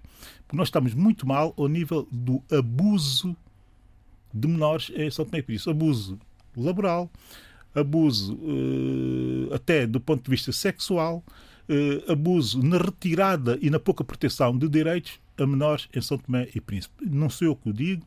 uh, as instituições que têm o, a responsabilidade de o fazer têm dito reiteradamente, e ainda coisa do mês uh, foi dito isso exatamente, e, sem, e sem uh, mediatização, a mediatização devida, foi dito também por instituições nacionais que temos um problema, e é um problema que nós temos que encarar. Muita da cidadania, com propósito, reagiu uh, aquilo, uh, essa ofensa que esse psicopata faz aos São Tomenses uh, e reagiu colocando o dedo na ferida interna. Nós temos que saber lidar com esse cancro que nós temos dentro da nossa própria sociedade para sermos uma sociedade boa, uma sociedade melhor e, e, para darmos futuro às nossas, às nossas jovens e aos nossos jovens. Esta semana saiu uma, um relatório sobre um, o, os governos mais friendly para, uh, para a infância em África. Uh, São Tomé e Príncipe em 14 15 lugar, mas a verdade é que uh, há lá um dado que é muito específico e que baixa bastante o nosso rating, nosso ranking, que é o facto de em mil nascimentos, 46 nascimentos são filhos de menores. Isto quer dizer, isto é, é um dado exponencial que mesmo ao nível africano eh, coloca-nos eh, em, em, em, ratings, em rankings horríveis. Nós temos que afrontar e temos que ter a coragem de afrontar eh, essa realidade. E é por aí que nós temos que ir, não é fazer críticas a quem veiculou a mensagem. Agora, eh, esse psicopata eh, só pode merecer o desprezo de qualquer São Tomé, como é óbvio e evidente, e todos entendemos isso de forma unânime. A segunda agressão. Nós tivemos, nesses últimos 15 dias, uma agressão territorial. A 80 milhas da nossa zona económica exclusiva, eh, teve que haver uma intervenção de duas fragatas, de duas patrulhas. Já não é a primeira, aliás. De duas patrulhas de países eh, estrangeiros, uma de Portugal, conforme a nota de imprensa do próprio dito militar português na Embaixada de São Tomé e Príncipe, e outra de uma fragata italiana que estava próxima. A 80 milhas eh, da nossa costa. Ou seja, dentro da nossa zona económica, piratas eh, do Golfo da Guiné vão a perseguir um navio chinês eh, e, nesse navio chinês houve, inclusive, vítimas físicas, vítimas físicas e, tiver, e um deles ferido pela agressividade do próprio ataque e que teve que ser evacuado de São Tomé e Príncipe. Portanto, tivemos aqui uma agressividade ao nosso, uma agressão ao nosso território. O interessante é que no próprio território há uma agressão, uh, há uma agressão à liberdade, à liberdade uh, as liberdades uh, e garantias de um cidadão santomense. Eu não gostei nada de ouvir o porta-voz da ADI dizer que existe uma patrulha militar a 30 metros da casa do Patrício Trovada. Isto é verdade? Eu vi umas fotos uh, no, no, no, Facebook e não posso confirmar, confirmar, absolutamente que isso tenha sido verdade. Agora, eu tenho uma margem de credibilidade que eu tenho que dar ao porta-voz uh, da ADI, São tanto o porta-voz parlamentar como o porta-voz do próprio, do próprio partido. E o e a própria Trovada, de certa forma, confirmam, uh, fico alguma ponderação numa intervenção que faz uh, online. Quer dizer, estamos a ser agredidos por piratas no mar e em terra agredimos outros São Tomenses. Quer dizer, não podemos estar de agressões e agressões. Eh, quando nós temos que estar concentrados é em criar estruturas para não sermos agredidos uh, por outros. Nós andamos a agredirmos a nós, já não faz sentido rigorosamente nenhum. A última ou penúltima agressão, uh, se quiser, agressão à Constituição do Estado de Direito ou, ou, contra a Constituição. Agressão à liberdade de escolha à diversidade política. Isso foi o que aconteceu com o debate da volta da nova lei uh, eleitoral, que é uma agressão, de facto, a construção do Estado de Direito, que é o, o processo em que nós estamos uh, envolvidos. Eu não me quero alongar muito mais relativamente a isso. Porquê? Porque estou à espera, na expectativa de perceber em que sentido irá, porque o Presidente tem que promulgar essa lei, como é evidente, e se ele vetará ou não esta lei. Portanto, a responsabilidade agora está nas mãos do Sr. Evaristo uh, de Carvalho. Uh, está nas mãos do Sr. Evaristo de Carvalho e se passar pelas mãos, e se passar dele para as mãos do Tribunal Constitucional, eu estou cheio de medo. Estou cheio de medo. Entretanto, antes que o Tribunal Constitucional diga alguma coisa que seja sobre essa matéria, eu vou remeter o Tribunal Constitucional para um acórdão, que é o acórdão número 1 de 2014, apreciação, e cujo o, o, o, o, assunto é o seguinte: apreciação preventiva das normas de revisão da lei eleitoral, uh, que foi aquela tentativa em 2014 de se fazer uma nova, uma alteração à lei eleitoral, e lá uh, está tudo dito sobre o artigo 11, está tudo dito sobre o artigo 19, que é o 19, que é um artigo que não tem sido muito falado, mas que tem que ver com a possibilidade ou não de grupos de cidadãos serem, eh, apresentarem candidaturas às eleições eh, legislativas. Como a doutora Celisa Deus Lima disse muito bem na sua intervenção, este é um ganho civilizacional. Em quase todos os países da CPLP estão à procura de introduzir isso na sua própria Constituição. Tem muito a ver com a liberdade de, eh, de associações políticas poderem exercer ou poderem exercer livremente eh, para eh, dar nota de diversidade política e ideológica eh, às democracias, poderem fazê-lo fora do quadro dos partidos eh, organizados conforme nós os conhecemos. E o que está aqui a fazer é retirar essa possibilidade à cidadania são tomense, ou seja, coartar mais uma vez eh, e agredir mais uma vez eh, a liberdade de escolha eh, dos são tomenses. É evidente que isto tem todo um pano de fundo. E o pano de fundo tem que ver com essa nota que eu deixo de perceber eh, as novas nomeações para a Comissão Eleitoral eh, Nacional. Que são de ontem mesmo. E ver bem a composição a nova composição deste órgão. Eu não conheço lá ninguém que seja um independente ou que seja uh, alguém que esteja fora das comissões políticas dos partidos. Não conheço não há lá ninguém. Na anterior, que era muito, que teria sido muito criticado, e desde já deixo uma nota de agradecimento por eles terem feito um trabalhos excepcionais eh, nas últimas eleições eh, no país, eleições muito tensas, mas que souberam dar resposta digna e honesta aos resultados eh, eleitorais. Portanto, deixar aqui uma nota de agradecimento a esses grandes cidadãos são tomenses que fizeram esse trabalho na última, na última uh, Nacional Comissão Eleitoral, uh, Nacional. Nacional. Portanto, tudo em aberto para perceber o que, vai, o que vai acontecer uh, ao país. Agora, não podemos estar constantemente a agredir instituições, agredir normativos, agredirmos a nós próprios e esperar que daí resulte um país melhor. Isso não é possível. Está dado o um recado. Sheila, o Abílio abordou aqui um tema que... Eu tam... também quero abordar. Ora, aí está. Daí, daí o microfone bem, aberto. Faça favor. Eu, eu percebi Sem muito mais bem. delongas, como diziam outros. Eu vou ser muito rápida. Uh, vou fingir que, tô, que tenho um relógio ao meu lado, que estou a falar com uma audiência à minha frente e que tenho que explicar um projeto em 5 minutos. Sim, senhora, é isso Mas mesmo. o Abílio, Tranquilamente. Eu percebi, eu percebi, a sua ligação e agradeço muito. E é por isso que uh, temos um moderador à nossa altura. Ah, então, vá, vá, vá. vá.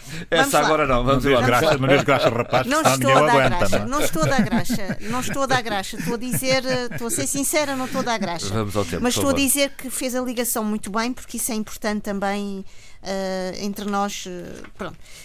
O que se está a passar em Moçambique, e eu quis trazer isto para, para este debate, é preocupante pelo cenário, pela, uh, uh, uh, o, o, cenário que o Covid-19 tem trazido, ao nível do impacto socioeconómico para as famílias.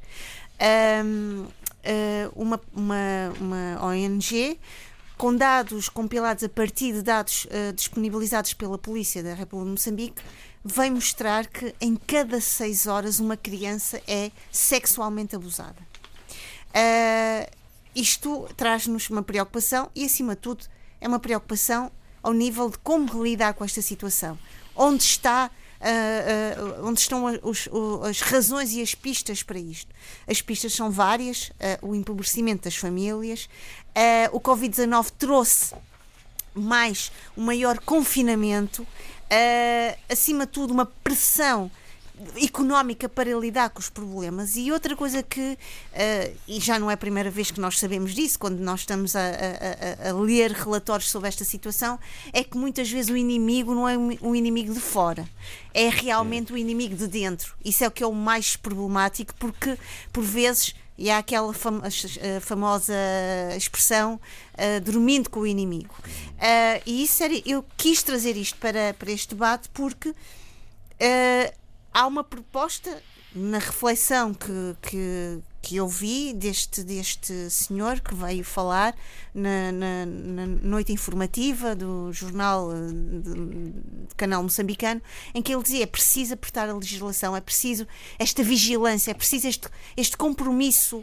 da própria sociedade. Sheila, só, deixa só dar essa nota rápida. Hum. Essa, essa, esse, essa preocupação em, em, em, em, trabalhar muito melhor e muito mais intensamente o judicial e o judiciário é absolutamente fundamental. No caso de São Tomé e Príncipe, enfim, temos uma legislação relativamente boa, já, acho que já nessa altura uhum. podemos falar dessa, dessas agressões às crianças, esse abuso à infância e às menores, como crime público, ou seja, crime de denúncia, mas, entanto, da parte do judiciário existe esse problema que é o problema de como produzir prova pericial. Exato, sim. No caso e como lidar com essa situação. Exato, não, é? não há, nós não temos meios de prova para uh, tornar uh, criminais uh, processos judiciais, processos criminais, contra, contra esses abusadores. E mais, e temos um outro problema que é um problema também de ética profissional. No caso de São Tomé e Príncipe, eu tive essa informação, nos últimos seis anos, há 40 processos arquivados processos de abuso a menores, 40 processos arquivados por haver uma recusa por parte uh... das vítimas. Não, dos médicos em fazer perícia, em fazer perícia médica uh, às vítimas. Os médicos, não vamos agora fazer aqui uma generalizar. Uma, uma, não, não é só uma questão de generalizar. É também preciso perceber os médicos. Porquê? Eh, porque nos seus estatutos, nos estatutos da sua, da sua orgânica, do seu estatuto profissional, também eh, dá-lhes margem para não se imiscuírem em algo que não está assumido pelo próprio sistema judiciário. Percebo, judicial e judiciário. Eu percebo isso. Uh, ou se coloca isso em lei e se obriga efetivamente o médico, de forma também que seja transporte para, para, para o Estatuto da sua ordem, a ser obrigado a fazer isto em momentos desses, ou então eles podem se recusar por uma questão de consciência, de por uma questão de não se envolverem em problemas, por uma questão, é uma de, de não quererem. De autodefesa. De autodefesa, exatamente. Portanto, tudo, tudo isto implica uma ação do judicial e do judiciário, fora das outras turas, tu enunciaste bem, de grande agressividade. É importante olhar para os países africanos e perceber que em quase todos essas falhas se dão, ou seja, é tudo muito vulnerável ao nível da resposta do Estado a essas agressões, a esses abusos contra, contra menores. Obrigada, Siga, uh, eu não, uh, e isto para dizer o seguinte: uh, este compromisso nosso da sociedade também passa exatamente por uma maior formação, uma maior atenção e há uma questão aqui que eu gostaria de falar, e vou ser breve. É também a educação para a responsabilidade. Não é uma responsabilidade só nossa individual, mas é a responsabilidade pelo outro. E muitas vezes, quando debatemos a questão da responsabilidade pelo outro, o que vem ao de cima é o medo, é a, a, a insegurança. E se eu falo? Quais são, qual, quais são as consequências se eu falar? Se eu alertar? E portanto tem de haver e precisa de haver este tipo de formação de educação para tornar a responsabilidade algo benéfico, não algo que vai trazer um impacto negativo sobre aquele que dá o alerta, sobre aquele que avisa, que informa. E para terminar esta este, este, o que estamos a falar, uh, também uh, chama a atenção sobre esta questão da, violência sexual sobre, uh, sobre, as crianças, mas também tem-se verificado uma, situações novamente uh, desta não só eu, penúria social, esta penúria de, uma, de um presente que está muitas vezes uh, desabitado de esperança, é a questão do casa, dos casamentos forçados. Hum. Novamente, casamentos forçados de, de crianças jovens, quer dizer, nem são adolescentes muitas vezes, são, são pessoas, crianças com menos de 10 anos. E estamos a falar de um nicho agora, Sheila, desculpe, estamos a falar de um grupo que, que, dos deslocados internos, quer dizer, exatamente, já, exatamente. Já, já sofre por estar deslocado Mas, do, seu, do seu meio e, como só bastasse, ainda sofre também o abuso. Vulnerabilidade. Há aqui yeah, uma coisa justamente. que é importante uh, dizer e eu vou dizê-lo não só como mãe, porque estas situações tocam muito. Eu tenho um filho adolescente e, portanto,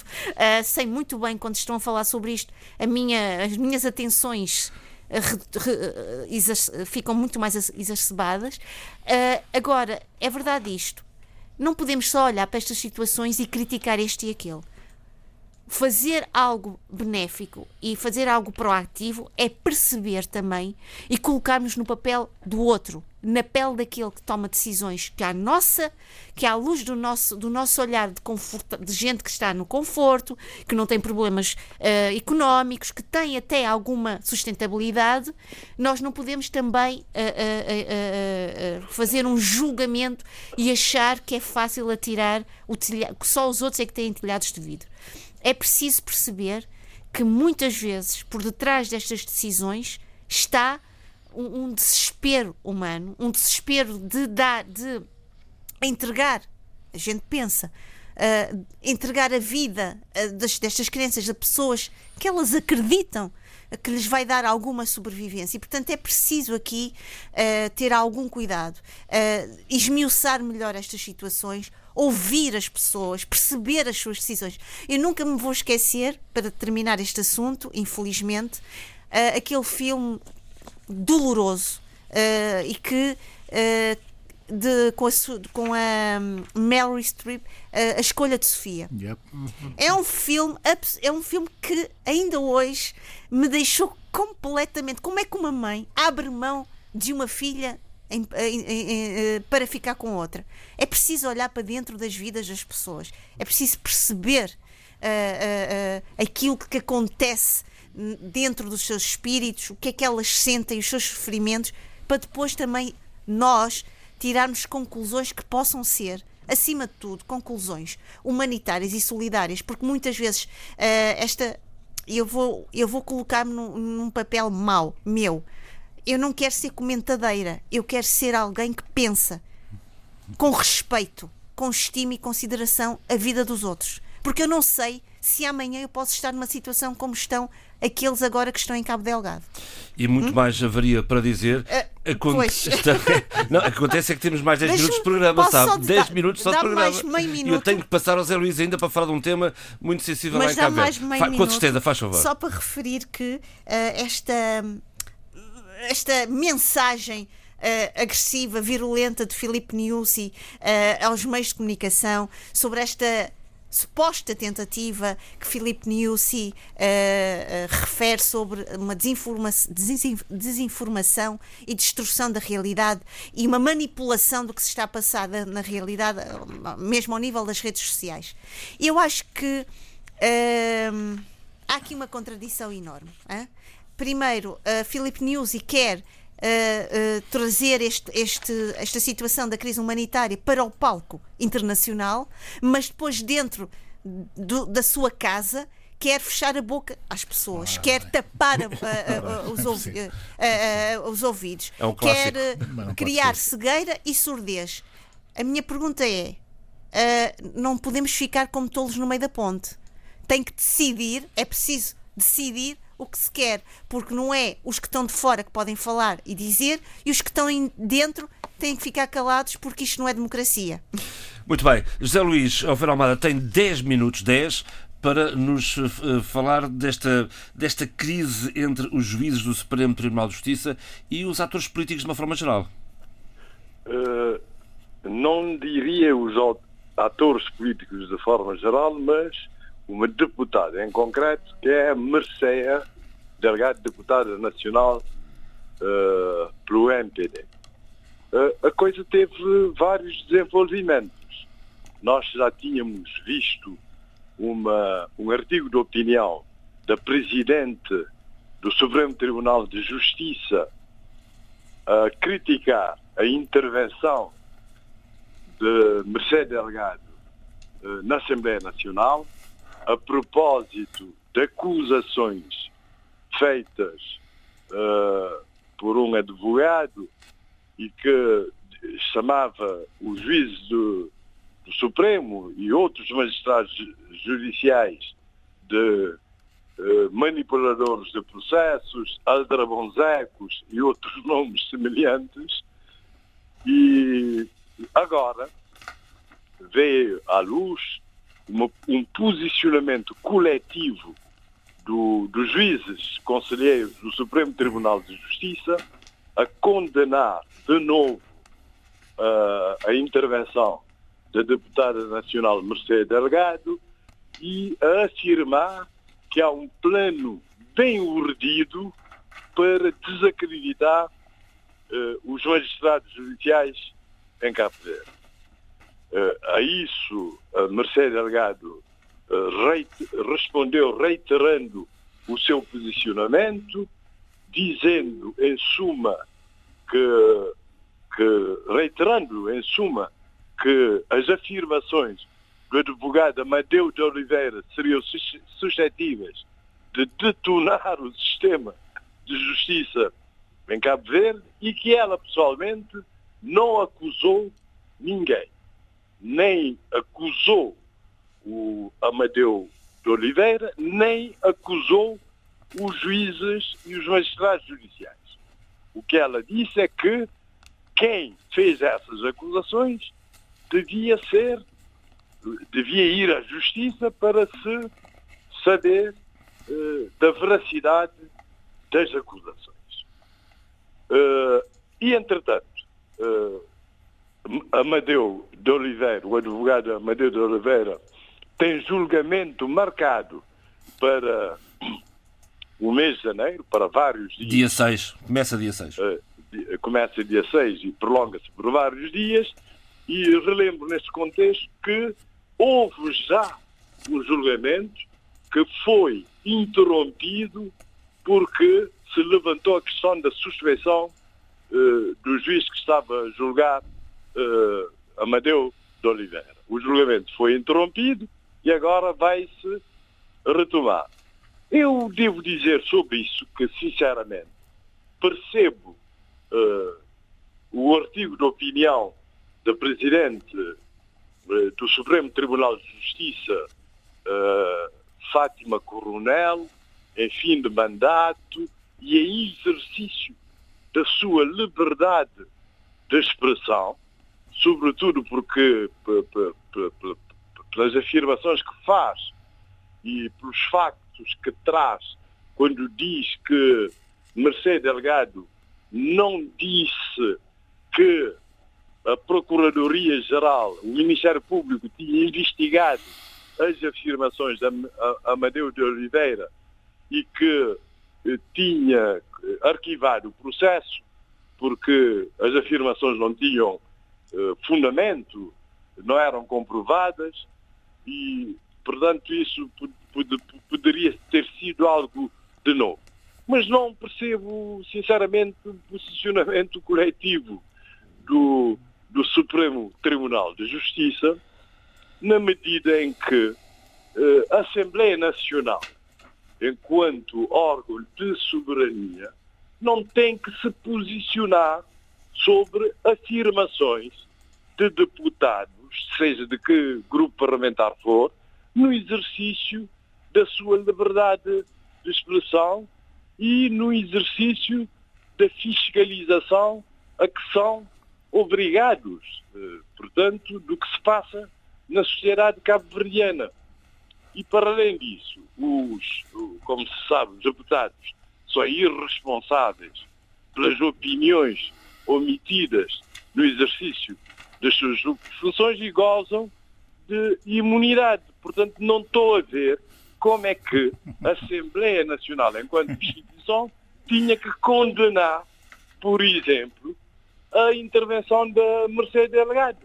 Os deputados dizem o que acharem que devem dizer sobre questões fundamentais, que é exatamente sobre uh, o funcionamento da justiça. Terminar, Luís. E não se limitar a comentar simplesmente os relatórios apresentados pelos Conselhos Superiores da Magistratura Judicial ou da Magistratura do Ministério Público. E uma última novidade é que o Amadeu de Oliveira, o advogado Amadeu de Oliveira, veio de novo à liça reiterar as afirmações feitas anteriormente e a dizer que se encontra neste momento em posição mais fragilizada na medida em que várias testemunhas de que dispunha já não dispõe, por exemplo, o advogado Filisberto Vieira Lopes, que morreu repentinamente uh, em circunstâncias muito suspeitas,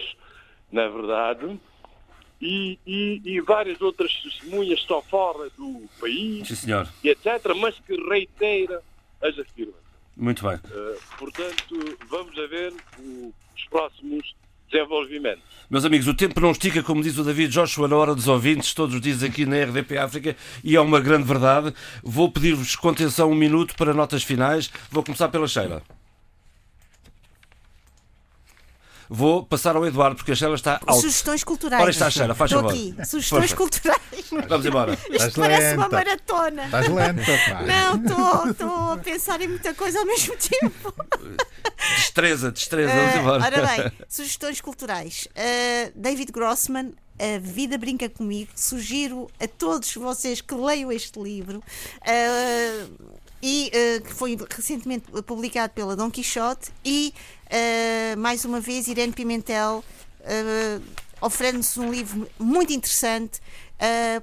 sobre- com o título Holocausto, Temas e Debates, também publicado este ano. Eduardo, Eh, as nossas preocupações com o multilateralismo eh, levam-me a aconselhar a leitura do livro de Mark Maus- Mausauer Governar o Mundo, História de uma Ideia de 1815 aos nossos dias. É uma leitura muito interessante que eu recomendo vivamente, é das edições 70. Não tenho. muita coisa ficaria por, eh, por dizer ainda. Ah, Abílio, Ah, eu, um livro, também mais ou menos dentro dessa, da temática dos ensaios, não é? Cass Muddy, acaba de ser agora ah, editado em Portugal, O Regresso da Ultradireita, da Direita Radical à Direita Extremista, editado pela Presença. Ah, já comecei a ler e dizer o seguinte: não pensamos nós a Sul, ou seja, em África, que essa emergência do- do- da ultradireita e da direita radical, da direita extremista, que só está a acontecer eh, a norte. falámos isso semana passada. Está a acontecer- Já falámos Exato, sobre isso está- na semana não, mas é passada. preciso reforçar essa ideia. Está a acontecer muito mesmo dentro dos nossos, da nossa, das nossas realidades e até com um histórico muito semelhante ao histórico da, da extrema-direita eh, nos países É um tema do que norte merece da Europa. Merece uma reflexão com- eh, com- muito com específica. E aqui o Casmadi já dá nota desse fenómeno, não é? Da- Daquela coisa que eu chamo a grande central conservadora. Não pus o nome ultraconservadora, mas a verdade é que existe uma grande central conservadora no mundo hoje. O Abílio trouxe também aqui uma sugestão musical. Eh, Quer falar um pouco sobre ela antes de eu fechar o programa? Vou fazer um ciclo de, de- de canções eh, dedicadas ao, ao- ao Donald Trump. E, tipo, adeus Donald Trump. É uma espécie de um ciclo de canções a dizer adeus Donald Trump. Tá bem. Então E- é Kelly Rowland eh, É de, de Hitman. Hitman, toda a gente tem- sabe o que é que quer dizer, não é? Eh, que eh, é mais ou menos como, como eu vi o Donald Trump nos últimos dias, né? uma espécie de Hitman Hum. relativamente às democracias ou democracia americana. Portanto, é, é dedicada ao, ao Donald Trump. E assim se fez este debate africano, com o apoio técnico de Vítor Silva, João Carrasco, o apoio à produção também de Paula Seixas Nunes. Eu deixo ainda uma nota de- para Cabo Verde e os 30 anos da AJOC, que foram assinalados esta semana. O jornalismo cabo-verdiano está de parabéns. De resto, o presidente do Sindicato de Jornalistas hum, destacou o contributo dos jornalistas e da imprensa cabo-verdiana no processo de afirmação do arquipélago e tem toda a razão. Adeus.